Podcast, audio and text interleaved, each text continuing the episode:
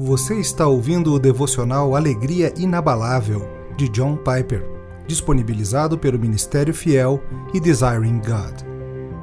26 de dezembro. Como contemplar a tragédia?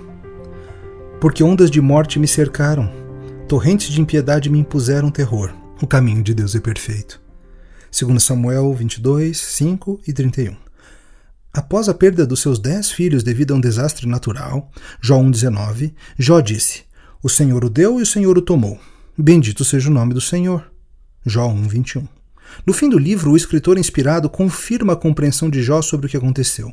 Ele diz que os irmãos e irmãs de Jó o consolaram de todo o mal que o Senhor lhe havia enviado. Jó 42, 11. Isso tem várias implicações cruciais para nós, enquanto pensamos sobre a grande tragédia que aconteceu em 26 de dezembro de 2005 no Oceano Índico, um dos mais fatais desastres naturais já registrados. 1. Um, Satanás não é soberano, Deus é. Satanás tinha uma participação na miséria de Jó, mas não a participação decisiva. Deus deu a Satanás permissão para afligir a Jó. Jó 1:12, 2:6.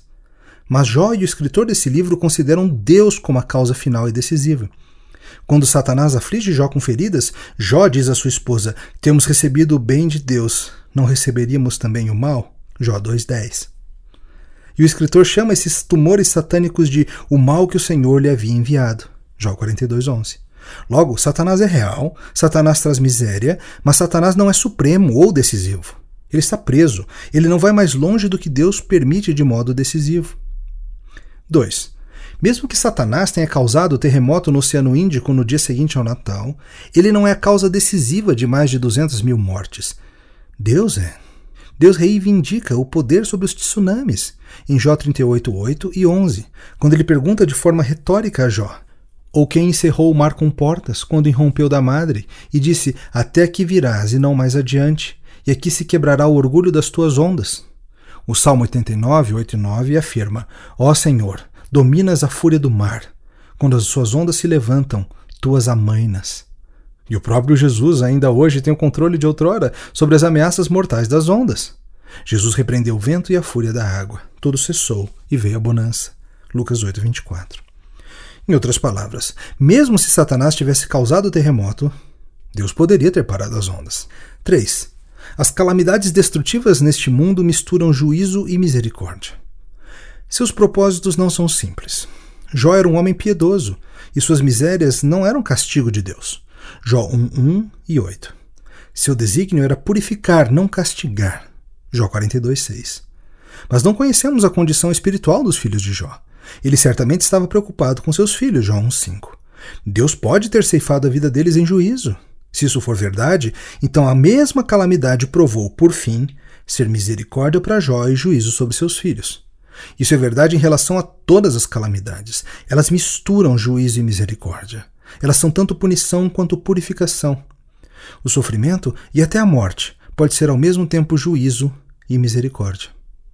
A ilustração mais evidente disso é a morte de Jesus. Ela foi tanto juízo quanto misericórdia. Foi juízo sobre Jesus porque ele levou nossos pecados, não seus próprios, e foi misericórdia para nós que confiamos que ele suportou o nosso castigo. Gálatas 3,13, 1 Pedro 2,24 e que é a nossa justiça, 2 Coríntios 5, 21. Outro exemplo é a maldição que se encontra sobre essa terra caída. Aqueles que não creem em Cristo a experimentam como juízo, mas os crentes a experimentam como uma preparação misericordiosa, embora dolorosa para a glória. Pois a criação está sujeita à vaidade, não voluntariamente, mas por causa daquele que a sujeitou na esperança. Romanos 8:20. Essa é a sujeição de Deus. É por isso que tsunamis ocorrem. 4. O coração que Cristo dá ao seu povo sente compaixão por aqueles que sofrem, não importa qual seja a fé deles. Quando a Bíblia diz chorai com os que choram, Romanos 12, 15, não acrescentam, a não ser que Deus tenha causado o choro. Os consoladores de Jó teriam agido melhor se chorassem com ele do que ao falarem tanto. Isso não muda quando descobrimos que o sofrimento de Jó vinha finalmente da parte de Deus. Não. É certo chorar com os que sofrem. Dor é dor, não importa quem a cause. Nós todos somos pecadores. A empatia não flui das causas da dor, mas da companhia da dor. E nisso nós estamos todos juntos. 5. Por fim, Cristo nos chama a demonstrar misericórdia aos que sofrem, mesmo que eles não mereçam. Esse é o significado de misericórdia, ajuda imerecida. Amai os vossos inimigos, fazei bem aos que vos odeiam. Lucas 6, 27. Você ouviu o devocional Alegria Inabalável. Para outros recursos gratuitos, como pregações, e-books e artigos, visite www.ministériofiel.com.br.